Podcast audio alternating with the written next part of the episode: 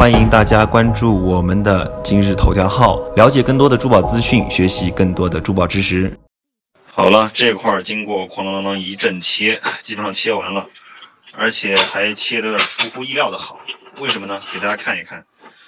首先是这一刀，中间这一刀，按照之前说的，中间这刀先切开了。切开之后，我们来看一下这个切面，看到没？为什么说好？姜到这儿。青花正如之前所说，就是薄薄的一层，然后肉质很细，白度也非常不错。这个面上嘎嘎下去，咔两块牌子一点问题没有，而且这将这些都进浅进的很很浅很浅，这有点青色，这有它裂，但是没关系。两个牌子到这儿的厚度已经绰绰有余了。那么过来看这一块，首先一个手镯，测光。看看这个刀口油亮油亮的，这是还没清洁过的刀口，很漂亮。这个镯子留的很宽裕，很舒服的一个块镯子，切镯子料。然后下面这一块，正是因为姜啊这些进的不深，擦点水，把这儿带姜线的一些这一块给切了之后，还有一块牌子。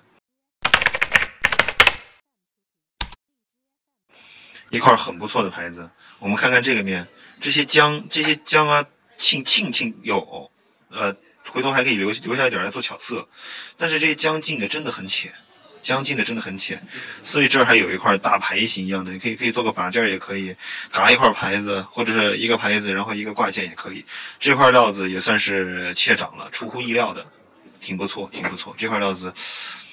呃，很满意啊！我已经尽了洪荒之力了，好吧，今年的经典语录。行，那今天就给大家播报这一块儿。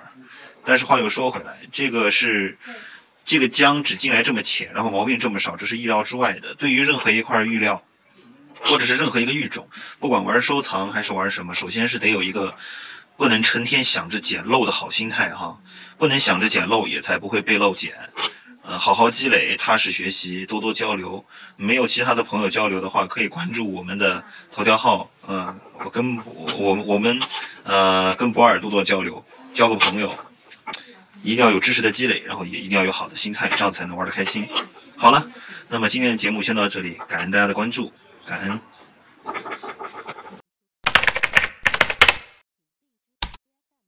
欢迎大家关注我们的今日头条号，了解更多的珠宝资讯，学习更多的珠宝知识。